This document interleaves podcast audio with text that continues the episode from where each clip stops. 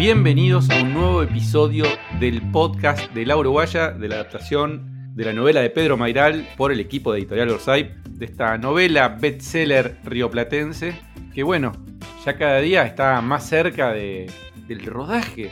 Y por eso, nuestra directora, Ana Blaya, y Joaquín Márquez, nuestro productor, viajaron a Montevideo a ver locaciones y nos van a contar exactamente qué hicieron. En este momento, aprovechamos que están haciendo cuarentena para grabar este podcast. ¿Cómo están, compañeros?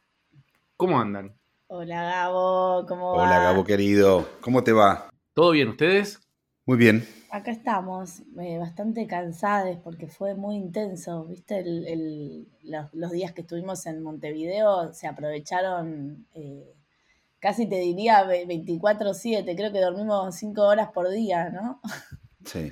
Sí, ¿y el buquebús fue, iba muy lleno? El buquebús iba muy lleno, tenía para, para, para, mm, para nuestra sorpresa eh, todo un piso inhabilitado, ¿viste? Como esas cosas, esas, esas inconsistencias que vemos, pero bueno, ¿viste? Es propio de que, de que, de que estamos lidiando con una pandemia en estas circunstancias. Porque se tarda nueve horas ahora el buquebús, porque tenés que estar cinco horas, hizo parte, estar cinco horas después las dos horas y pico de viaje y la llegada que también es muy ordenada, entonces son nueve horas en total, casi que convendría ir por tierra, pero no se puede. Sí, sí. No se puede ir por tierra. No, se, no, la frontera terrestre está cerrada, hay solamente es, Ezeiza, San Fernando, Buque, eh, el puerto y creo que hay algún otro punto en, en el país abierto, el resto de las fronteras están todas cerradas para cualquiera. O sea, si sos argentino podés salir, nadie puede entrar. ¿Y llevaron auto? No llevamos auto de ida, trajimos auto de, vuelta. Que vinimos en auto de. Mariano trajo un auto porque vino acá. Eh, Nuestro productor en Montevideo. Qué complicación extra, ¿no? Todo esto de la pandemia y los protocolos a, la afirmación de una película. Todo el estrés que, que implica hacer una película hay que sumarle todo este, este lío que uno, que, además ni siquiera sabe cómo vamos a, cómo hacer en octubre, ni sabíamos cómo, iba a ser ahora, y muy distinto al año pasado, ¿viste? Total, total. No, y además, no, no, solo, no solo lo que, lo que significan los protocolos, sino también pensar los planos, porque vos de repente, qué sé yo, cuando tenés, necesitas una ciudad muy poblada, ¿viste? Te vas a filmar medio guerrilla y la gente que aparece no se la ve muy bien, pero la usás, ¿no? Como, como parte del fondo. Ahora, si están todos con barbijo, es como muy difícil usar imágenes que podrían ser muy fáciles de, sacar. Eh, tenés que desenfocar a un nivel, no sé, para que no se note que atrás hay gente con barbijo. Entonces, todo eso hay que pensarlo eh, también eh, en cuanto a, a, lo que filmemos, no solo al protocolo de rodaje. Sí, pero la verdad que también voy a repetir algo que ya todos estamos viviendo y seguramente es la típica charla de comida cuando nos sentamos a comer con amigos que no nos vemos hace un montón, pero eh, el objetivo un poco del viaje tenía que ver con ir al encuentro, ¿viste? Con ponerle un poquitito de presencialidad en, una, en, una, en un contexto muy acotado. Nosotros teníamos eh, las capacidades de hacer, estábamos muy restringidos, pero bueno, dentro de lo que podíamos hacer, hicimos lo que podíamos hacer, íbamos a lugares libres, eh, fuimos a la playa Ramín, para mí eh, fue increíble, para Ana creo que también, ir a encontrarnos con las calles, ¿viste? Con, Fiorella también, ir a verla, conocerla, ponerle cuerpo. Eh, eso fue buenísimo el viaje. Bueno, miren, le avisamos a los socios productores que hoy teníamos esta charla y me mandaron un montón de preguntas. Me parece que estaría bueno empezar con dos, que son medio parecidas, pero de productores eh, muy entusiastas y muy participantes siempre. Vamos con estas dos y después eh, los dejo hablar un poquito y nos cuentan. Hola, habla Soledad Gago de acá de Colegiales. ¿Qué tal, Joaco, Ana, Gabo? Eh, quería que nos cuenten todo lo que nos puedan contar de esta visita que tuvieron por Uruguay, saber si pudieron ver las locaciones, el bar La Catalina, qué es lo que nos pueden contar y también un poco eh, ese encuentro que tuvieron con Fiorella, eh, si, hubo magia inmediata, eh, todo lo que nos puedan contar será súper bien recibido. Estamos ansiosos por escucharlos. Besotes. Hola Juaco, hola Ana, Fabi de Pilar, socio productor. Quiero que nos cuenten a todos desde que pusieron un pie en la República Oriental del Uruguay hasta que se volvieron, todo, todo. Tienen una hora y media de tiempo para relatarnos sensaciones, qué encontraron, cómo, cómo está el, el lecho ahí para poder filmar, todos los detalles. Un abrazo grande. Chau, chau. Bueno, lo, lo primero que notamos, bueno, para el sufrimiento de Juaco fuimos, y porque es muy, muy obsesivo y responsable nuestro productor en Uruguay, nos hisopamos. Ah, pensé que ibas a decir Juaco y no, No, no, no, me, no. no me hallaba No, porque la- en la vos, vos te resistías porque te, te da impresión, pero nos hisoparon, creo que tantas veces eh, que quedamos medio eh, gangosos. Em, nada, eh, bueno, empezamos con todos los protocolos que hay que cuidarse cuando llegamos y después... Perdón, ¿el resultado era inmediato? Sí, Inmediato, sí, a full. Venía al hotel, sí, venía al hotel una, el, el- el mismo laboratorio que nos testeaba en Buquebus y que testea oficialmente a Amazon, que es al protocolo que nos subimos, que el protocolo que hace Amazon para filmar es mucho más eh, eh, exigente que el que impone los protocolos del gobierno. Sí. sí. Y nada, pro- hisopado todas las mañanas. como íbamos a, a- a- a juntarnos en lugares eh, eh, abiertos, pero igual juntarnos con gente, bueno, estábamos con, con ese, con ese, eh, empezábamos el día así. Em, yo no, cono- no conocía tan bien Montevideo, entonces necesitaba entender, conocer y, y- y recorrer el camino descrito por el libro y el que describe también el guion, que tienen algunas diferencias porque tienen que ver con, bueno, con contar la historia mejor, ¿no? Y con que sea creíble. Yo quiero, quiero que sea creíble por donde están. No puede aparecer, no sé, de, cruzar la calle y estar en la ciudad vieja. Entonces, teníamos que armar también los combos de las locaciones para que, para que la logística de rodaje sea, bueno, listo, tales días nos movemos por esta zona, filmamos tal, tal escena, después nos movemos por esta, pero a la vez tiene que ser creíble, a la vez tiene que haber una galería, a la vez tiene que estar la librería cerca de, o tiene que estar la esquina de Onetti, donde hablan de Onetti en, en Acevedo, Eduardo Acevedo, ya me- porque no puedo decir Acevedo, es Eduardo Acevedo y la Rambla.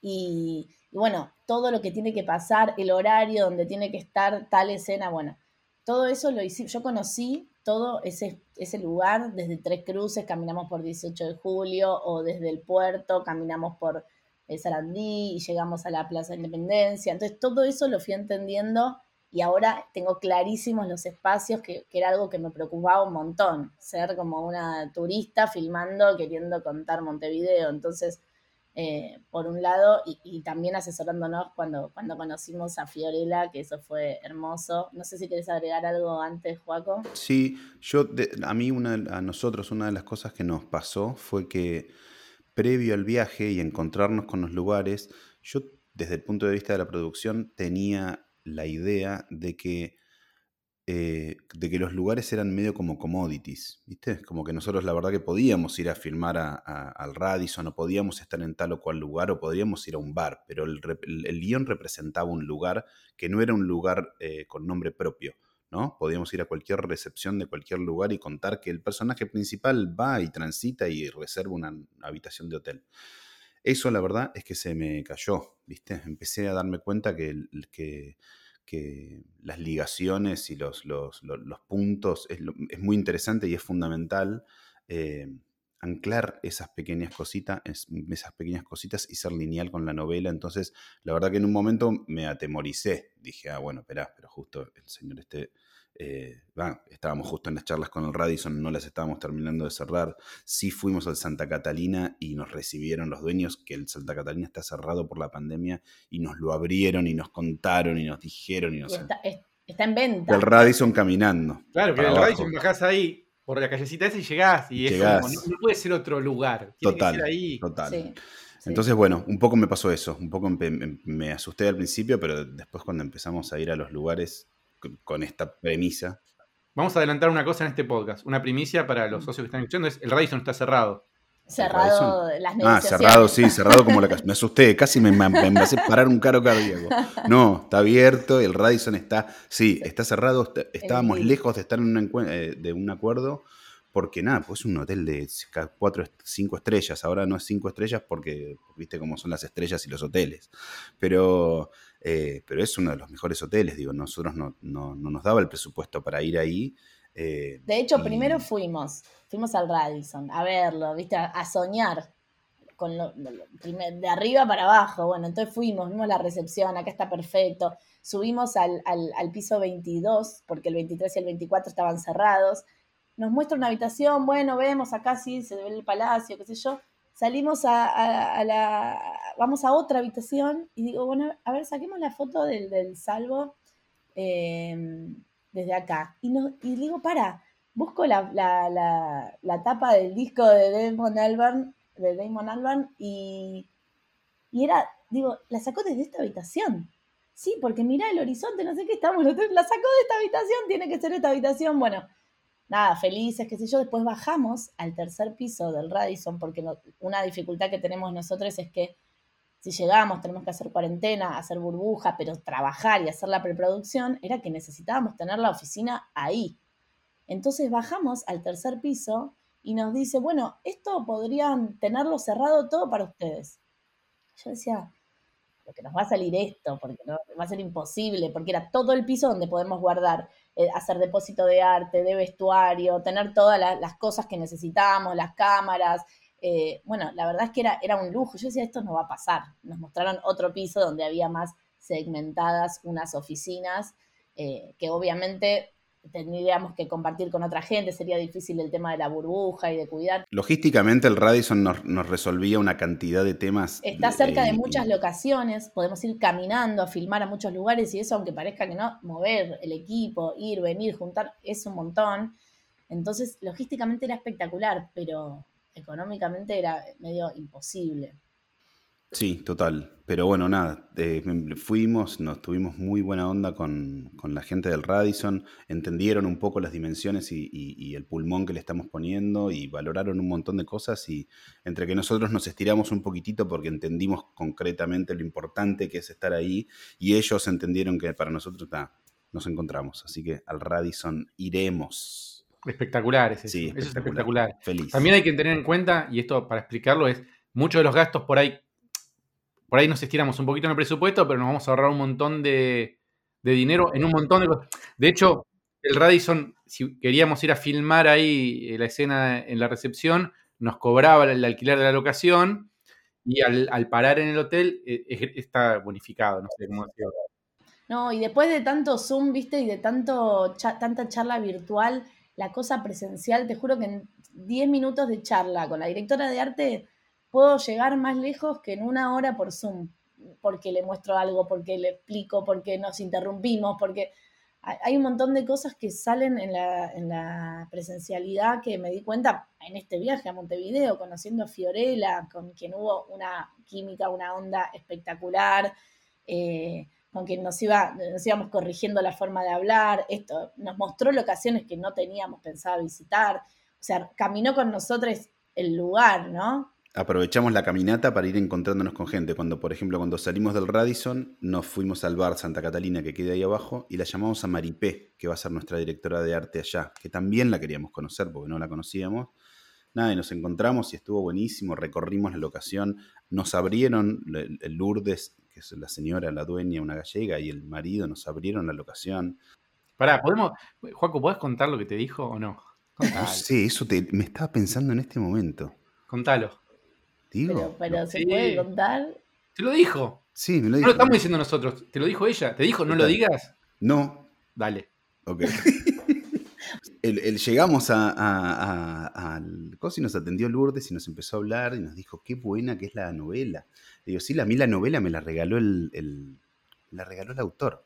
¿Cómo? Sí, sí, sí. Vino Pedro, Pedro Mairal vino acá y estuvo comiendo acá y nos contó al respecto y después vino un tiempo después y nos regaló una novela. Así que, dato, Pedro fue al Santa Catalina, la conoció a Lourdes y le regaló una novela una vez que escrita. Así que es increíble. Esa fue una de las cosas que me empecé a dar cuenta. Digo, "Esto- esto- todo esto es, es hermoso. Te- Tenemos que estar Sí, acá". aparte, eh, entra en duda de cuán, cuán veraz o no es la novela. Es como- entra esa que, que a Pedro le rompe las pelotas. Bueno, otra cosa muy, muy linda fue que conocí a Pedro. A Pedro, Mm. a Inés, eh, en la misma noche que conocí a Diane Denoir y su compañero Daniel. fue también una, un bonding espectacular. Eh, ¿Y ellos se conocían, no? No, no, ah. no, no, se conocían. Eh, Diana había leído el libro, había leído el guion. Eh, no, fue una cosa muy hermosa, una cena muy hermosa, donde justamente llegamos antes con Juaco y le dijimos a, a Diane y a, Daniel, miren que eh, ya está cansado Pedro de que le digan, porque ellos nos decían, no, porque la historia de Pedro, le decíamos, es una ficción, es Lucas Pereira y no sé qué. Entonces dijeron, ah, ok, ok, no, no decimos nada, no decimos nada. Se sienta Pedro. Y Daniel. Y, Daniel empieza, porque cuando te fuiste, cuando volviste por decía, no. Pero escúchame, vos bajaste del buquebús y saliste caminando. por atrás, viste, de cámara, no, no, no, no, no, Y Pedro, que ya, bueno, ya está. Eh, dice, bueno, está curado de espanto, la, seguía. Y en un momento dijo, bueno, menos mal que, aclaré que no era autobiográfico. Pero bueno, no, fue muy, muy linda charla donde hablamos eh, un montón, donde nos pasó eh, Diane el contacto de Rada, que es a quien queremos convencer de que sea el, ¿no se puede decir eso? No sé. Bueno, yo lo dije. Ah, ah. Bueno, no, nos pasó, es que ya lo habíamos dicho creo en algún momento, pero ella nos pasó el contacto de Rada, eh, a quien eh, contacté, va, le escribí, todavía no me, no sé si me clavó el visto porque tal vez no tiene el doble tilde azul, pero invité a participar, primero invité a, le pedí permiso, digamos, para usar Joya y Spencer, porque es la canción que tiene que cantar eh, Fiore en esa escena, y un poquito más, porque siempre te pido un poquito más, le pregunté si se coparía él en estar eh, en esa escena, ahí como el librero, digamos. Entonces, bueno, todavía no me, no me contestó, espero que lo haga en breve para mandarle el guion y, si no, bueno, llamaré a Diane a ver si me ayuda a arrimar un poquito más el bochín. Qué, qué laburito, ¿eh? Uno a uno. Bueno, sigamos con las preguntas de los socios porque van a ir saliendo temas. Hola, acá Gabriel, productor asociado en Uruguay. Eh, quería preguntarles qué tan uruguaya va a ser la película y, cómo se van a asegurar de no caer en algunas vistas complacientes que a veces tienen los argentinos sobre Uruguay como aquel lugar pequeño e idealizado. ¿Cómo van a hacer para hablar en uruguayo y que y que no se, y que no se note tanto que eso es forzado. Bueno, Lucas Pereira, Lucas Pereira es argentino igual, ¿no? Y va, a cometer esos errores. Y Fiorella, Fiorella, con Fiorella teníamos el mote todo el tiempo mientras caminábamos por las calles, que ante cualquier cosa ella decía, eh, Uruguay te coge. Acordate que Uruguay te coge. Acordate que Uruguay te coge, era como el leitmotiv. la Ramírez? Le decía yo, ¿no te cogen la Ramírez? Decía, no, te coge en cualquier lado. No, no, yo creo que lo bueno de que Lucas Pereira sea argentino que pueda ¿viste? cometer también esas torpezas de caminar por, incluso por los lugares más, eh, más turísticos o más eh, conocidos y, que Fiore lo trate de llevar por el barrio, por el lugar donde ella suele caminar. Eso va, a ser como un choque, es una película para mí rioplatense. Eh, entonces es una película que va, y que aparte confío tanto en, en los coproductores, que nos ayudaron un montón. Me olvidé de decir que estuvimos em, con uno, un socio coproductor, ay, me quiero acordar el nombre para Nicolás Piso. Ah, Nicolás Piso.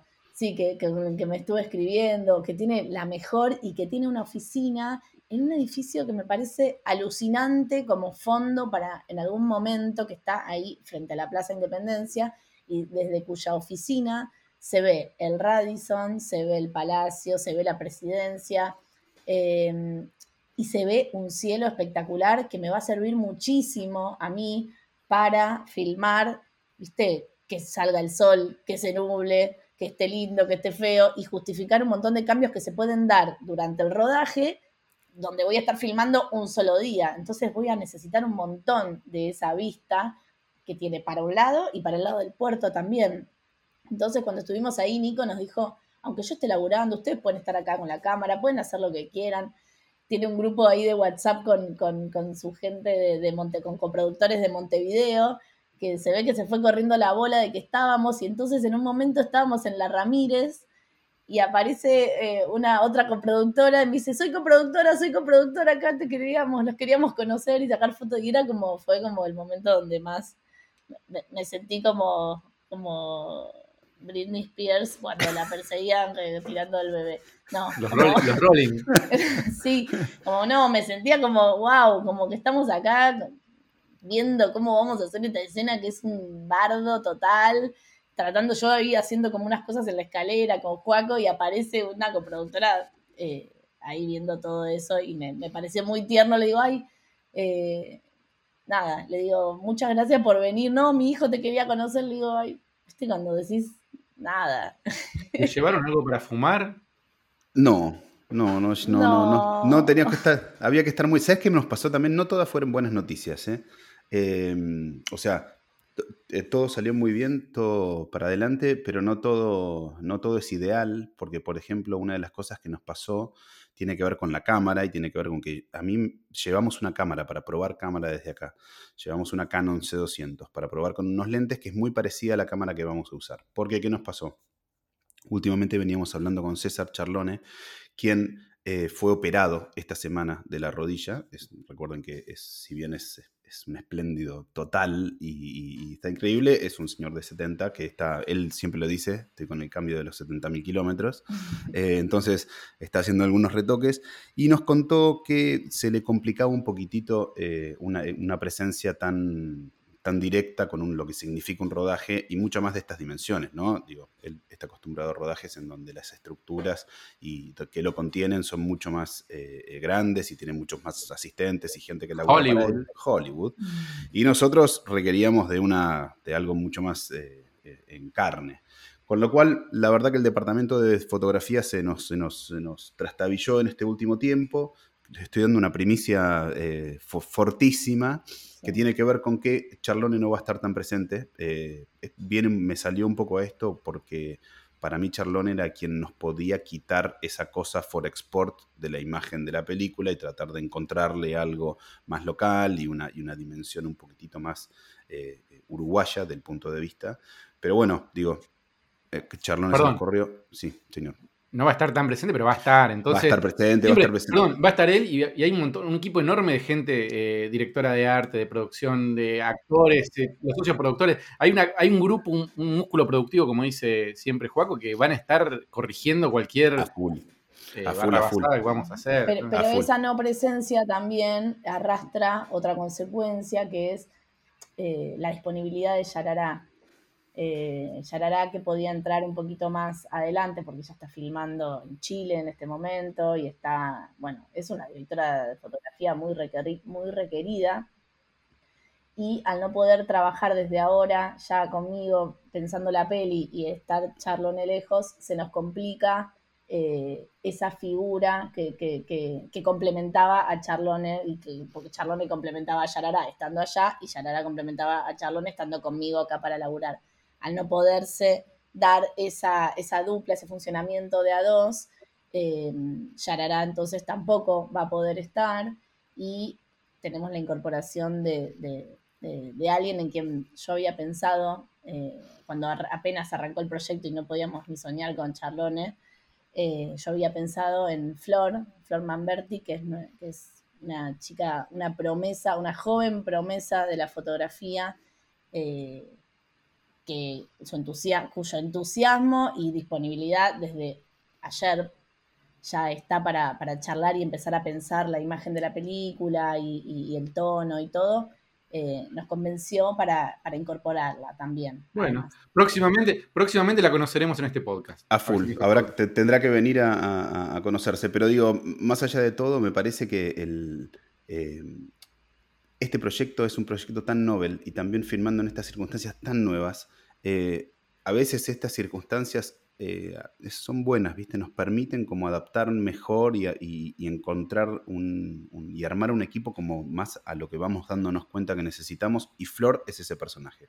Es alguien que nos puede acompañar acá, es alguien que nos puede dar mucha presencialidad, es algo que, alguien que, que está buenísimo. Sí, porque cada mala noticia es acompañada por por esto, por un nuevo entusiasmo, un nuevo agente que se suma y, con entusiasmo y que, y que levanta de nuevo, como que no, no hay tiempo para deprimirse, ¿viste? Como que bueno, vamos ahora para adelante. De acá al día del rodaje van a aparecer altas y bajas permanentes y tenemos que estar con, la cintura y, y, saber que esto es así, esta industria es así, estos proyectos son así. Bueno, de hecho también tenemos una baja que, que pobre, eh, más física, ¿no?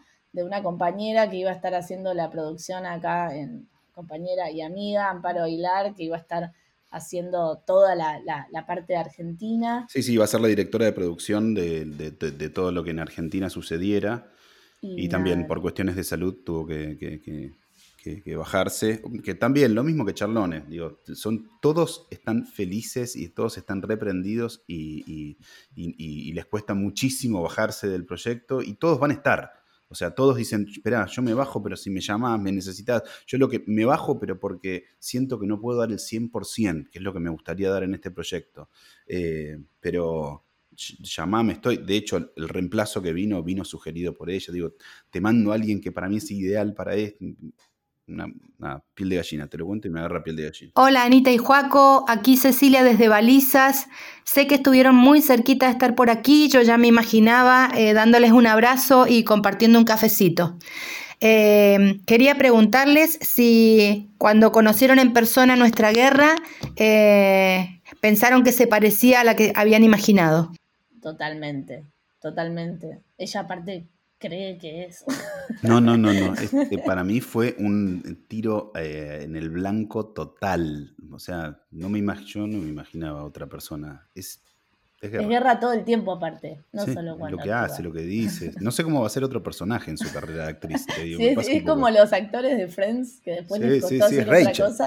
Es como Rachel, como Ross, que no podía ser. Bueno, esta es guerra y bueno, ojalá después le deseamos lo mejor para su futuro porque es guerra primero principal es guerra, después no sé qué será. Pero yo quiero que sea más buena que guerra. Para mí guerra no es tan buena. Hay algo ahí que no me termina de... No, no, no, pero no, es una pispireta total. Es una pispireta total y, hace todas, ¿viste? Pero bueno, estamos, nos estamos conociendo, entonces... Pero, pero conmigo es como, a mí me rejuvenecía, ¿viste? Como que hablaba con ella y de repente éramos dos amiguitas hablando y yo le llevo, no sé, casi 13, 14 años. Espectacular, espectacular. Uy, espera que el timbre. Amor, atendí el timbre. Voy. Dale. ¡Ay! Me. Llegó. Está el bono ahí. Esto es, esto es. En vivo y en directo, haciendo el podcast. Acaba de llegar la revista. Llega la revista y lo No lo abras, no lo abras. Yo lo quiero abrir. Eh, quedó buenísimo tu texto, Anita. capo. Ay, ¿te gustó? Sí, sí. Eh, y, también, bueno, eh, a mí es uno de los números de Orsay que más me gustaron. Se lo dije a Hernán. Me gustan, es, es, re compacto, ¿viste? Los, autores, los textos, eh, los dibujos. Yo está espectacular. un par espectaculares. Espectacular. Bueno, sigamos con el podcast, vamos con otra pregunta. Meta. Hola Anita, Joaco y Gabo, ¿cómo están? Bueno, soy Inés de Córdoba. Solamente decirles que verlos cruzar el charco me generó muchísima emoción y mm, solamente preguntarles en qué lugar han decidido que vamos a tener que ir a hacer la escena del festival literario. Nada más que eso. Besos. Espectacular. Yo creo que una cosa que no dijimos que Cecilia de Balizas. Sí, esto estaba por decir. Eh, es eh, bueno, es la Cecilia. Estuvimos hablando con Cecilia porque nos ofreció muy abiertamente, creo que espero que sea ella, no sé cuántas Cecilias de balizas escribiendo Orsay, capaz que hay dos y eso es una cosa de locos. Pero bueno, es la que tiene una posada, nos ofreció todo para ir y es amiga de Mochi, a quien todavía no mencionamos tampoco. Eh, con quien almorzamos, conocimos a Mochi, Mochi es, espectacular. Sí, Mochi es otra, otra, otra pieza fundamental que conocimos y que nos, que nos nos puede abrir también eh, como la puerta a conocer al resto de la cita rosa, eh, quien va a ser quien va a discutir conmigo también la música, que va a estar en la, en la película, va, es lo que yo le ofrecí, ojalá acepte. Eh, y, a Balizas no pudimos ir por una cuestión de, de, que no lo habíamos avisado, era un, es todo muy protocolar y no habíamos puesto que íbamos a balizas eh, y no nos alcanzaba el tiempo tampoco, porque era un día que aprovechamos un montón en Montevideo, sacamos muchas locaciones y con el porcentaje que significa balizas en la película, va a meritar un, viaje cuando vayamos ya a empezar la, preproducción, porque en Montevideo todavía faltaba mucho por, por, resolver. ¿Y el festival será en balizas? tenemos ganas de que sean balizas. Eh, en un momento se soñó con hacerlo en provincia de Buenos Aires, eh, pero tenemos muchas ganas de que sean balizas, es lo que vamos a intentar, pero no quiere decir que no haya una instancia en Buenos Aires donde podamos juntarnos con los coproductores, porque, bueno, ya van a ver que hay una escena donde todos van a ser bienvenidos como, una o dos, ¿eh? donde todos van a ser bienvenidos como extras. Así que va a haber fiesta allá y acá. Total. Hola, buenas tardes. Mi nombre es Martín, soy de Rosario. Quería preguntarle a Ana y a Juaco eh, qué les pareció Fiorella, si las conocieron y eh, si las locaciones y todo lo que pudieron ver allá eh, para Ana y para Joaquín se, se asemeja a lo que tienen en su cabeza para la película si, sale todo lo que vimos y foteamos, bueno, estamos muy contentos, por ejemplo, yo estoy muy contenta con, el banco. Pensé que iba a ser una locación difícil y vimos dos opciones eh, del, del Bro, que una mejor que la otra. Eh, hay una que yo prefiero más, pero la verdad es que disponible. Se ve que hay, hubo como en pandemia un reacomodamiento de, de, los bancos, del sistema, que la gente ya se volcó mucho al home banking y a todo eso. Entonces hay líneas enteras de cajas o sectores enteros casi que no, no, vacíos, ¿no? No, no, solamente eso, sino que fuimos y nos, el pedido para quien nos guiaba adentro y, y, nos mostraba el banco, los dos bancos del banco, las dos sucursales del Banco República como locación, el pedido era ir a ver la línea de cajas, ¿viste? Para entender un poquitito la entrada de Lucas y no sé qué. Entonces fuimos y cuando vemos la, línea de cajas que estaba funcionando, en la cual nos decían que era imposible filmar, porque hay un toque, donde se mueve plata no puedes meter una cámara, digo que las condiciones logísticas para filmar en una línea de cajas en un banco es imposible, pero veíamos la línea de cajas de de, Banco República, uno de los bancos más grandes, el edificio, la imponencia de ambos edificios, el que queda sobre 18 y el que queda sobre Artigas, era sobre Ciudad Vieja, que es como, hay uno que es más setentoso y hay otro que es más, eh, más eh, clásico, eh, como si fuera el Banco Nación acá del de Plaza de Mayo. Entonces, entramos y veíamos la línea de caja, y la línea de caja era como un lugar medio grande, pero medio pedorro, ¿viste? Chiquitito, en un lugar. Y nos explicaba el señor, decía, no, porque la línea de cajas, ahora como la gente con la pandemia, el home banking, vienen pocos, ayornamos por una cuestión de protocolos. Pero bueno, tenés una línea de cajas donde, sí, sí, sí, podemos ir a la línea de cajas que tiene el banco. ¿Cómo la? Sí, sí, vengan por acá y nos llevan y nos llevan a, la, a, la, cámara central. El banco, el banco República tiene una cámara central de 37 metros de alto, tiene la cúpula, entra un edificio de 10 pisos adentro del hall central de, en donde está la línea de cajas en desuso, que es imponente. Lo mismo en el otro edificio. Tuvieron que ayornar la, línea de cajas para que esté más cerca de la puerta, para que tenga otra viabilidad, y no, lo cual nos deja disponible. Acá podemos filmar, le decíamos, ah, acá puedes hacer lo que quieras. Nos deja disponible como locación un lugar increíble para filmar tanto más lindo que el que está funcionando. Sí, unos edificios hermosos aparte. Sí. Chicos, les hago una pregunta. Eh, ¿Las locaciones esas hay que alquilarlas o las prestan? ¿Cómo funciona eso? ¿Cómo es? No, hay que alquilarlas. Son, ah, perfecto. Estamos ahí en, tratativas, lo mismo que, que, el Radisson, ¿viste? Son, son lo mismo que el Santa Catalina. Claro, estamos tratando de explicarles la dimensión y están en negociaciones, digo. Con lo cual yo digo esto, pero bueno, estamos trabajando La librería también, vimos muchas librerías, la, galería, bueno. Yo porque desconozco cómo funciona, ¿viste? Sí, sí, sí, sí, sí. Hola Ana, hola Juaco, ¿cómo va? Soy Pedro del norte de Buenos Aires. Quería preguntarles cómo estuvo ese viaje, qué fue sintéticamente lo que hicieron, lo que fueron a hacer allá, em, con quiénes hablaron y cuáles son los próximos pasos para la peli en relación a cuándo se va a filmar. Eh, perdón, que, si es que ya hay fecha para empezar a filmar y cuánto creen que va a durar la filmación. Eh, sí, ya tenemos un cronograma, el cual eh, es un cronograma tentativo, pero va a ser tentativo hasta que deje de serlo porque lo empecemos a aplicar. De hecho, es el cronograma que tenemos, el cual dice que calculo que de acá al 10 de septiembre vamos a empezar a, desarrollar una pre-pre, porque un poco de las cosas que le, pasan a este proyecto es que lo estamos empezando como muchísimo tiempo antes, para bien y para mal. Para mal para bien, porque está buenísimo pensar las cosas con tiempo. Para mal, no tenemos tantos recursos para que toda la gente esté pensando en todas las cosas. O sea, las cabezas de equipo empiezan a trabajar el 13 de septiembre en la pre. Em, tienen, eh, tienen tres, cuatro semanas de, de, preproducción. O sea que del 13 de septiembre hasta el 11 de septiembre, hasta el 11 de octubre, vamos a estar haciendo cuatro semanas de preproducción. Todavía estamos viendo para ver cómo avanzan los temas de protocolos y las entradas a Uruguay, si hacemos cuántas hacemos acá y cuántas hacemos en Uruguay. Eso es una ecualización que estamos haciendo en función de terminar de cerrar, cerrar eh, eh, los cuartos, eh, los hoteles, los pasajes, los permisos pero, más pero en, ese, en ese momento empieza la preproducción. Filmamos las últimas tres semanas, de, o sea, del 11 de octubre hasta finales de octubre, filmamos tres semanas de corrido en Montevideo. Y balizas. Y balizas. La primera semana de noviembre volvemos a Buenos Aires y hacemos una semana de preproducción en Buenos Aires. Y la segunda semana de noviembre filmamos acá en Buenos Aires. Ese es más o menos el cronograma de la peli. No, y, sí pudimos aprovechar, yo les cuento que además de todo lo que hicimos con las locaciones, nos conocimos a Laura Goodman, que es también la directora de producción eh, en Uruguay, conocimos a, estuvimos con Merch, porque Merch está con otra peli, otra producción en, Uruguay, entonces nos pudimos juntar para hablar de los secundarios y de lo, que ella nos va a presentar eh, como opciones para elegir. Eh, eso ya se elige, no se hace casting, em, y, de las posibles participaciones especiales, como la de Nati Oreiro, como la de Gustavo Garzón, como, bueno, eh, Mochi, vamos a Diane de Noir, ojalá.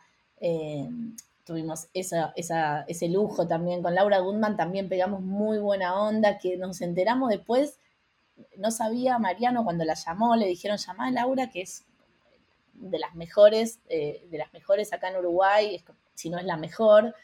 Eh, y resulta que es prima de Marlene, la directora de arte. Espectacular. y Marlene no sabía, entonces un día Laura la llama y le dice, agarré un trabajo, no, ah, no te puedo creer, yo estoy ahí. Así que bueno, nada, otra, otra rima más. No, nos pasó las dos cosas, y con Maripé, que es la directora de, foto, de, de, arte que está trabajando allá, eh, también nos pasó lo mismo. Mariano la llama y le dice, hola Maripé, mirá, tengo este proyecto, ay, me encanta este proyecto, pero justo me tengo una charla mañana con una con una compañera de trabajo que me quiere convocar, que es un proyecto que me, que me parece me va a encantar también. Bueno, tenía que hablar con Marlene. o sea, era el mismo proyecto. el mismo proyecto que la llamamos. Ah, espectacular. Increíble, increíble, increíble. Hola chicos, soy Nicolás, estoy en Carlos Paz. Quería preguntarles si podían aprovechar eh, que somos 2.000 personas para ver si le escribimos a Damon Albarn, eh, quizás para ver si podemos usar algo de su música o algo aprovechando la traducción de la uruguaya, su amor por Uruguay y bueno, por supuesto, está involucrado en la obra de Pedro. Me, me, se me caen las medias. Sería espectacular. Sería espectacular. Escribo, escribo, esas son las cosas que se me escapan a mí de imaginarme que podemos, pero... También el tema de la música no es un tema menor ni fácil. Ni... ¿Cómo venís con eso? ¿Cómo venimos con eso? Bueno, estamos haciendo esas averiguaciones porque no depende a veces solo solamente de, músicos y de la voluntad de, quien compuso el tema, porque muchas veces los temas, las grabaciones, el fonograma, pertenece a una discográfica o pertenece a alguien que no es el músico, porque en su momento, viste, como eh, los músicos grababan y, no tenían plata para producirse un tema, entonces la, disco, la disquera se, lo, se los producía, pero le pertenecía los derechos de ese fonograma a la discográfica, entonces eh, ya no es más, salvo las versiones en vivo. Por eso también eh, yo charlaba con Mochi, charlaba con Diane, que en caso de que esas cosas se pusieran eh, fuleras y podíamos hacer una versión especial para la película, pero bueno, todo se paga, hay que ir a un estudio, hay que grabarlo, hay que producirlo, pero bueno, en eso estamos. Tal cual. Y también estamos viendo eh, eh, cuestiones un poco más técnicas, pero, ah, pero, pero que hacen a la coyuntura de esta, que va a ser una coproducción argentino-uruguaya o uruguaya-uruguayo-argentina, como lo quieran ver. Eh, de hecho, va a ser más la, la, porcentualidad de la coproducción, dada las características de la peli, va a ser mayoritariamente uruguaya, me parece. Me parece no, va a ser mayoritariamente uruguaya, porque estamos rodando mayor parte allá y hay mayor parte del presupuesto que lo estamos gastando allá. La música dentro, dentro de esta, entra dentro de esta dimensión y estamos viendo si los derechos los contratamos a través de Sadaic, si los arreglamos a través de Agadu, que es eh, Agadu es, la, es el Sadaic de Uruguay. Eh, nada, estamos viendo por dónde nos conviene para ser más eficientes en, en el gasto de nuestro dinero, amigos.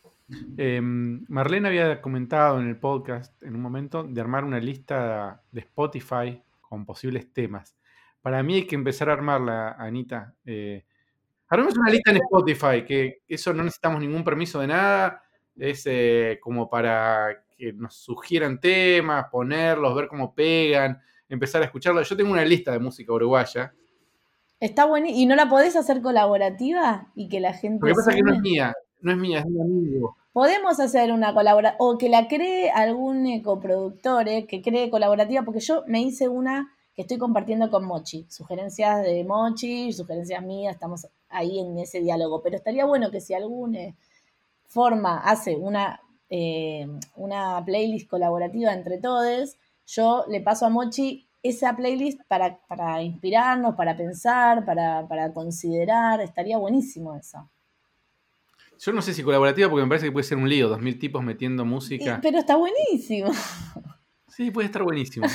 no van a ser dos mil, se van a copar, no sé, ojalá que se compren 200, pero bueno, ojalá. Bueno, listo. Abajo en los comentarios de este podcast diga quién, el que diga PRI se pone la arma colaborativa. Y después entre todos colaboramos, dale, me encantó. Perfecto. Eh, tareas para la casa. Bien. Chicos, gracias por el tiempo, que disfruten el día, que está hermoso afuera. Estamos en cuarentena igual, no podemos salir más que al balcón. Bueno, pero es algo, es algo. Es, algo, es algo, está hermoso, está hermoso. Eh, gracias. Gracias, Gabito. Gracias, Gabito, beso grande. Estamos viéndonos.